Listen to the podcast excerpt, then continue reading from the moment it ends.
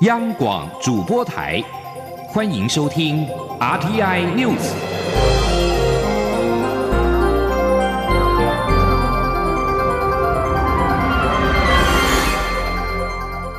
听众朋友您好，欢迎收听这节央广主播台提供给您的 RTI News，我是张顺祥。准行政院长苏贞昌筹组内阁。党政人士说，强化财经的能量，由经济部政次龚明鑫出任财经政委，环保署的副署长张子敬做事不分党派，升任署长，符合苏内阁会做事、拔擢中生代的两大原则。中央社引述党政人士十二号晚间受访表示，苏贞昌布局内阁人士，苏内阁两大特色。会做事跟拔擢表现优秀的中生代，像张子静被外界质疑是苏贞昌人马，但过去马政府执政八年，张子静也担任副署长，就是一个会做事的人，符合苏贞昌用人不分党派会做事的原则。对于表现优秀的中生代党政人士表示，像是龚明鑫经过执政时期完整的历练。财经副首长内阁表现良好，苏贞昌就拔擢他出任行政院的财经政委，强化行政院院本部的财经能量。农委会代理主席陈吉仲征除不再受限于过去需有县市长的经验才出任农委会的主委。台南市的前代理市长李梦燕也被视为中生代表现不俗的首长，因此获得拔擢出任行政院的秘书长。党政人士说，即使将接任行政院副院长的陈其迈、准交通部长林佳龙都是中生代的焦点。苏贞昌在十二号约询政务委员唐凤，两个人相谈甚欢。未来可能请唐凤担任推动数位外交的角色。苏贞昌十二号约询阁员进度敲定了，行政院八位政务委员留任，新增公明鑫出任政务委员，总计九位政务委员。另外确定的人事包括了主计总处的主计长朱泽民，人事行政总处的人事长施能杰。而文化部长郑丽君在内阁总辞之后表示，想要回民间。准行政院长苏贞昌强力的未留。根据了解，苏贞昌十二号致电郑丽君长谈，再次表达未留之意。郑丽君则回应，需要在一点时间想想。上代处理的主要部会包括了文化部、劳动部、科技部、海洋委员会。行政院发言人、各部会副首长出缺的部分，而今天十三号将会继续的展开征询，预计三天之内完成内阁布局的相关作业。准行政院长苏贞昌十二号持续的征询内阁人士，农委会的副主委陈吉仲傍晚证实，已经获得了征询。将接下主委一职，跟苏贞昌共同打拼。陈吉仲表示，未来将以非洲猪瘟的防疫、做好产销调节、增加农民的收入，还有建构完整的农民福利措施等三项的工作为优先事项。请记者谢嘉欣的报道。转行政院长苏贞昌暌违近十二年再次阻隔，农委会方面确认由副主委陈吉仲征除。陈吉仲受访指出，苏贞昌向他当面询问非洲猪瘟防疫、农业等议题，并希望他能以大局为重，留下来一起打拼。陈吉仲表示，虽然农委会业务繁杂，但上任后他将有三大优先工作：首先是非洲猪瘟防疫必须要做好；其次则是要完善产销调节，让农民增加收入。他说：“所以我们就会依照农渔畜产品，定定各种可能的出口、就外销加工，或者是提高品质的这些产销履历的做法。”这个非常重要，农民才有感，增加收入是最重要的。陈吉仲并提到，第三项药物则是要打造完整的农民福利措施。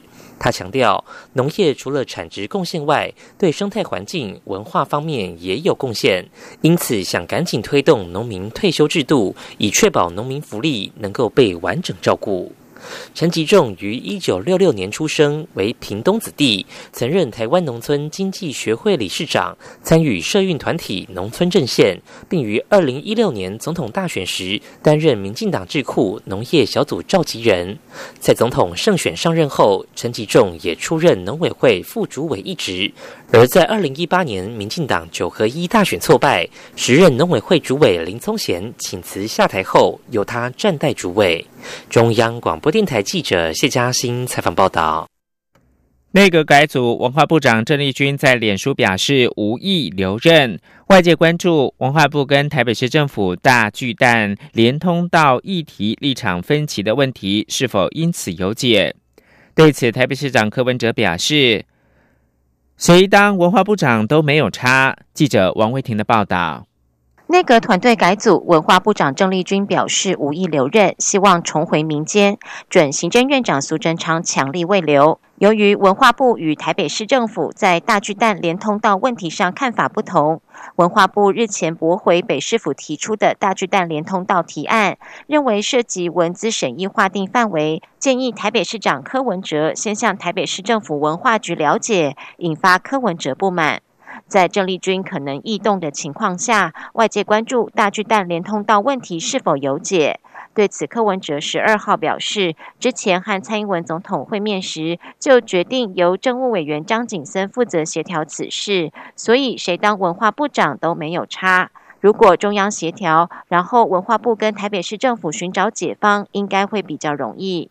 另外，随着行政院长赖清德辞职，关于民进党二零二零年总统大选是否推出蔡赖配也引发讨论。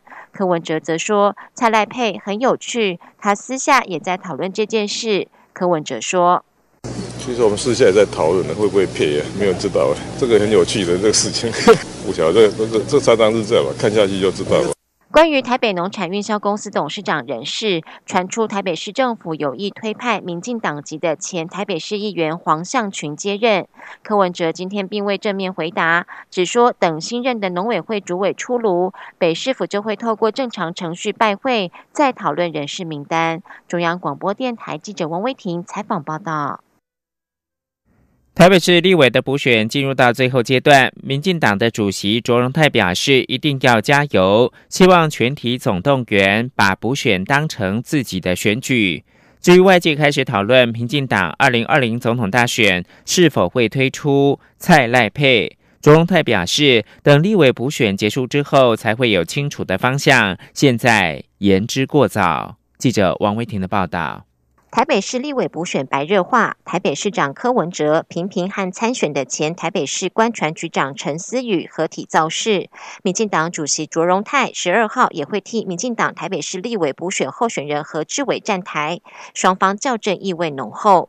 卓荣泰今天表示，一月二十七号的台北市立委补选是民进党在九合一选举后的首要战役，何志伟一定要加油。他表示将以联合作战的方式，希望赢得立委补选。卓荣泰说：“一般的策略就是集体总动员呐，把它当做一个自己的选举这样在完成。不止我，我希望我们的所有议员、里长都当做自己的选举这样在完成。这一定是要联合作战、总动员的方式，这样才有办法赢得这次选举。”行政院长赖清德率领内阁总辞，他表示将在壮大台湾的路上和大家再次相逢。近来传出，民进党可能会在二零二零年总统选举推出蔡英文总统与赖清德的蔡赖配。对此，卓荣泰表示，现在都言之过早，要等立委补选结束后才会有清楚的方向。中央广播电台记者王威婷采访报道。波兰逮捕华为技术有限公司在当地的员工，并指控他从事间谍活动。华为十二号晚上回应，王伟金因为个人原因涉嫌犯罪，华为决定终止雇佣关系。外媒报道，波兰国家安全局日前逮捕了一名波兰公民以及华为波兰公司的中国员工王伟金，指控两人从事间谍活动。根据《环球时报》。多方资料显示，王伟金是华为波兰公司公共关系部的部长。十一号，波兰法院决定对两人羁押三个月。如果罪名最终成立的话，两个人将面临最高十年的有期徒刑。环球时报等中国媒体发布华为十二号晚上最新回应声明，再次强调，华为公司一直遵守业务所在国的所有适用法律法规，合规的经营，并要求所有员工要遵守所在国的法律规范。由于去年十二月才发生华为财务长孟晚舟在加拿大被捕事件，再有华为主管在海外遭到逮捕，引发了关注。中国舆论还质疑波兰此举背后有美国的影子。波兰内政部长布鲁辛斯基十二号表示，欧洲联盟跟北大西洋公约组织对于是否要将中国电信设备制造商华为技术公司排除在市场之外，应该制定共同的立场。而美国证券管理委员会正在调查波音公司跟加州一家卫星通讯新创公司之间的合约关系。这家卫星公司被指遭到中国政府的掌控。彭博报道，卫星通讯新创公司全球 IP 的创办人控告一个由中国企业和个人组成的集团，涉嫌透过诈欺手段取得公司的掌控权。美国证管会十二月发函要求总部为在塞根杜的全球 IP 保存调查相关的文件跟数据。这封信函本月已经列入到这起洛杉矶法院审理的案件当中。根据法院的文件，商务部产业安全局已经撤销波音公司的卫星出口许可，而波音也已经取消建造卫星的合约。《华尔街日报》上个月披露，这项涉及政府管制技术的卫星订单，由中国政府挹注两亿美元（折合新台币六十二亿元）的资金。联邦参议员梅南德兹因而要求美国财政部跟商务部要调查这起交易。这枚卫星的用途在提供非洲某些地区高速网络的存取服务。南韩执政党共同民主党议员，同时也是国会文化运动暨旅游委员会的主席安敏熙九号重申，希望能够推动南韩天团，也就是防弹少年团 BTS 到北韩演出，以庆祝两韩高峰会发表共同宣言一周年。曾几何时，BTS 的世界已经从音乐扩展到政治舞台，也从南韩走向国际。请听以下的专题报道。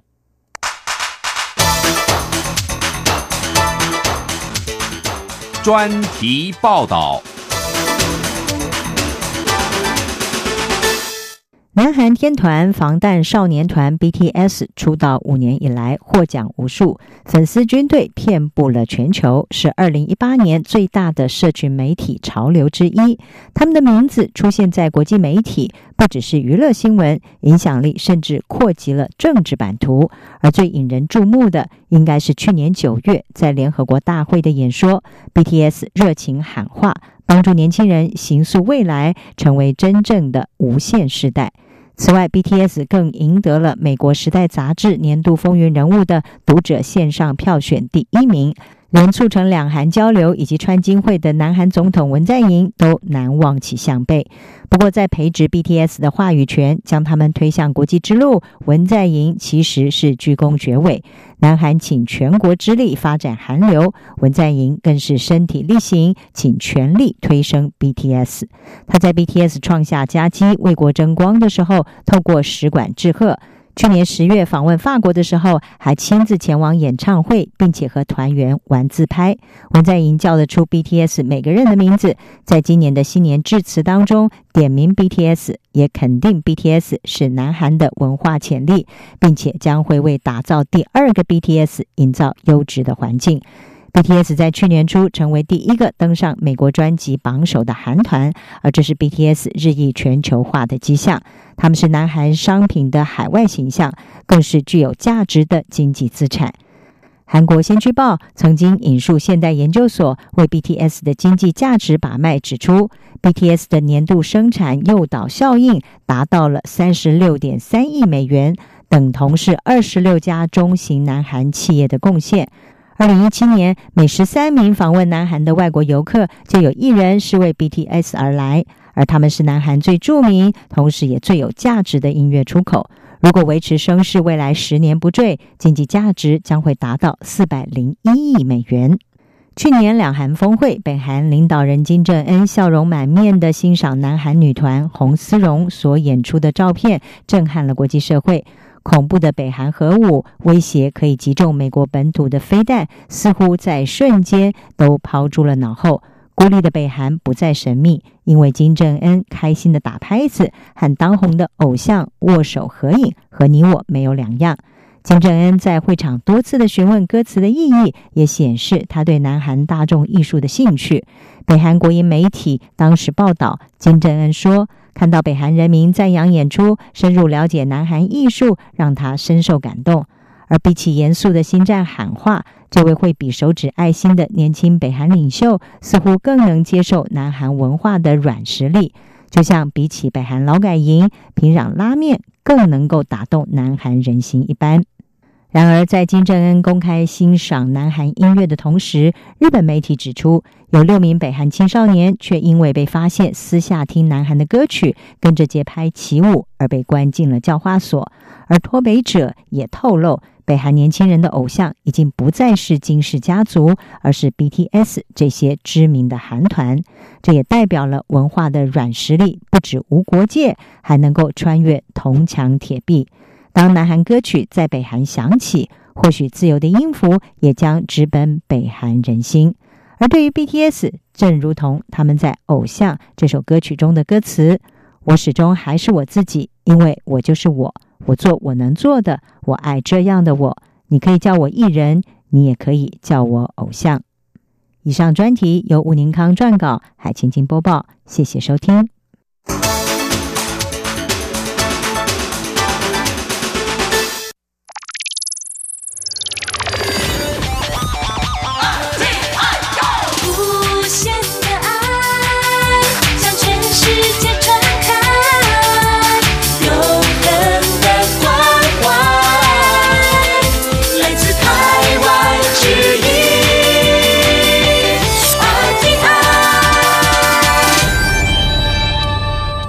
现在是台湾时间清晨六点四十七分，我是张顺祥，继续提供新闻。为了降低秋冬季空气污染，高雄市府新团队就任之后，加码要求台电新达电厂的三四号机减煤，同时环团也呼吁高雄市府停发这两部机组，申请展延许可，提前除役。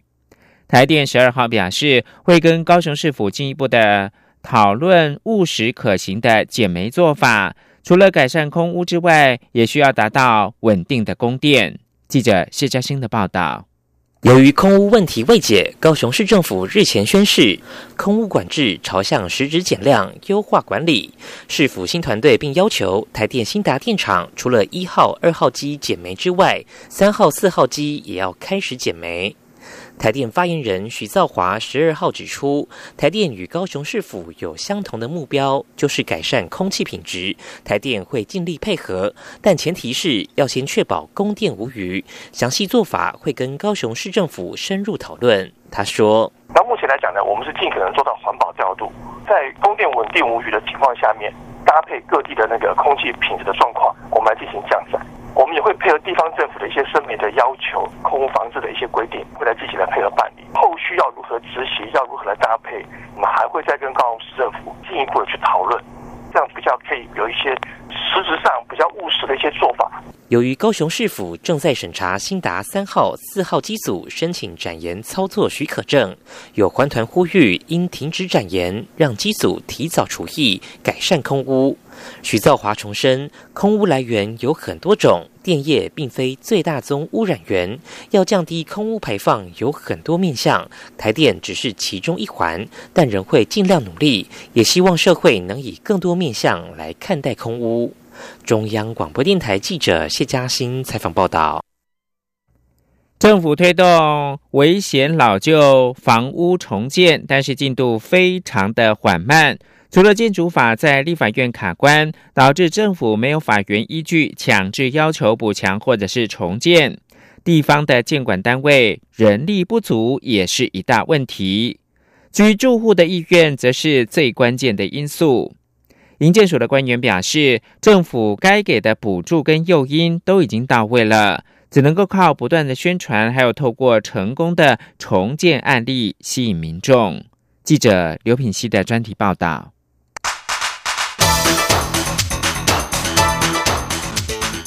专题报道。二零一七年二月六号的台南大地震与二零一八年二月六号的花莲大地震，震出全台老旧房屋倒塌危机，因此政府双管齐下。除了补助民众自行申请耐震评估与补强重建，内政部也主动出击，要求地方政府针对九二一地震前所新建的大楼，主动调阅建造图说进行快筛，筛选出高危险疑虑的建物，进一步进行耐震评估。根据内政部营建署的规划期程，二零一七年已经完成十二楼以上大约九千三百件建物快筛，二零一八年预计完成七千五百件九楼以上建物的快筛作业。营建署官员指出，二零一八年下半年才刚完成发包，这七千五百件建物正在进行快筛中。至于二零一九年与二零二零年，则要完成六楼以上大约两万件建物快筛，全部需要快筛的建物共有三万六千多栋。营建署官员指出，这三万六千多件几乎集中在六都，六都加起来就占了八成五以上，双北则占了将近一半。以目前快筛出的结果，有七成五的建户都有安全疑虑。根据建筑物公共安全检查签证及申报办法，地方政府快筛后，针对具有软弱层或结构形态有潜在高危险疑虑的建筑物，可以强制要求进一步进行耐震初步评估。如果没有依照规定办理，将依建筑法开罚新台币六万到三十万，并可连续处罚。不过，如果耐震评估结果确实有疑虑，目前却没有法源可以强制要求进行补强或是重建，所以营建署已经增修建筑法第七十七条之一，赋予强制补强或重建的法源依据。营建署建筑管理组组长高文婷说。那强制完了之后，公安检查也只能强制他去评估，还不能强制他去补强。所以这次我们在送进立法院的建筑法修法的修正案里面，多增加七七十七条之一，就是未来如果他耐震经过评估不行的话，我们有强制要求他补强的效果。那但是这个还没有完成立法。除了修法未过外，地方政府监管能量不足也是一大问题。营建署官员表示，内政部去年已经修正通过《建筑物公共安全检查签证及申报办法》，将耐震能力评估纳入公安检查签证及申报项目，要求九二一地震前领得建造执照、楼地板面积达一千平方公尺以上、私有公公众使用的建筑物，如车站、学校、医院等建物，必须强制进行耐震评估。首波先锁定比较没有协调整合困难的单一所有权人建物实施，比如私立学校、医院、旅馆等。之后再逐步扩大实施范围。地方监管单位就反映，由于这项规定已经入法，必须优先处理。光是要检查复检这些大型建物，就已经让他们负担很重。至于私有的住宅大楼耐震快筛，只能分期分类依序处理，所以进度自然快不起来，更遑论后续的耐震评估与重建工作。即便前端的法制人力作业完备，但后续的住户整合其实又是一大难题。正因为都更程序严谨、旷日费时，所以政府端出围老重建条例，短短十三项条文就能让民众快速启动围老重建。但是上路一年多来，全台也只有一百一十三件申请案，与一年五百案、共一万户的目标差了一大段距离。与围绕重建的程序相比，都更只要达到门槛，不需要全部住户同意，便可透过法律强制执行。为减少争议，必须有完整而且繁复的程序，包括公听会、听证会、都市更新审议等。反观围绕重建。为了达到快速简单的目标，程序相对简单。正因如此，必须获得所有住户的同意才能进行，这正是导致围老重建进度缓慢的主因。营建署都根组组长王武聪说：“那我们要达到这个快，要达到简单，那只好说要要要大家百分之百同意。那百分之百同意的意思，也就是说，我在整合的阶段，我多花一点心思，那大家都没有意见以后，政府自然就可以很快给他。所以，像我们围绕围绕的重建计划，我们都有规定说，地方政府审查时间不能超过一个月。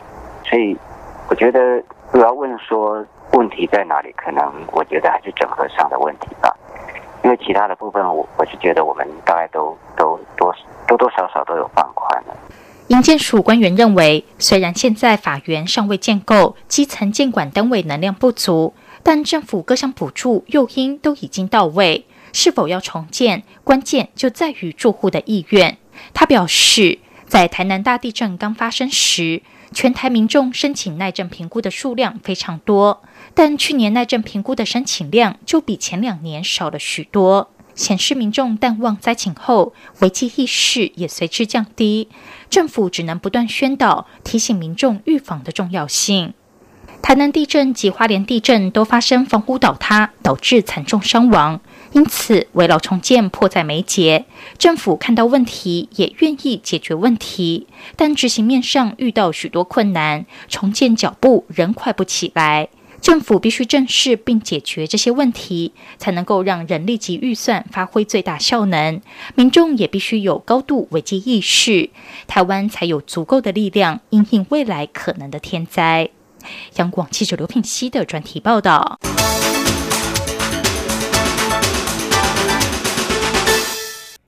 外交部长办公室前主任赵一翔出任驻美代表处的政治组长，引发争议。外交部长吴钊燮表示，赵一翔表现不输专业的外交官，负责跟美方行政部门联系协调，应该是非常的称职。口译哥赵一翔因为不具外交人员资格，却出任驻美代表处的政治组长职务，受到外界质疑。吴钊燮十二号向媒体表示，他在赵一翔派驻美国之前，有向美方提及这项人事案，美方人士都保持正面看法，对赵一翔赞誉有加。吴钊燮强调，外交工作不分党派，成果是全民共享。他看待外交部人员是以能力跟表现为主。而赵一翔十一号透过脸书表示，他希望能带来不一样的思维，透过新作为融合外交体制专业培训，让外交工作做得更好。希望外界在质疑之前，先给他表现的机会。获得加拿大庇护的十八岁沙地阿拉伯逃家女子奎农。今天飞抵多伦多的国际机场，前往迎接的加拿大外交部长方慧兰赞扬他是一位非常勇敢的新加拿大人。奎农本周引起国际的关注，他把自己锁在曼谷机场内的房间内，拒绝被送返跟家人团聚。奎农拒绝会见他的父亲跟兄弟，他们抵达曼谷时，试图把他带回沙地阿拉伯。而奎农十二号早上飞抵到多伦多的皮尔森国际机场。最后提供给您是中国农业部的村部官网十二号晚间发布消息，表示江苏省的泗阳县一家公司下辖两个养殖场发生了非洲猪瘟的疫情，合计存栏生猪是六万八千多头，将全面扑杀。泗阳县是位在江苏省。洪泽湖的北面，位处淮安市跟宿迁市的交界。以上新闻由张顺祥编辑播报，谢谢收听。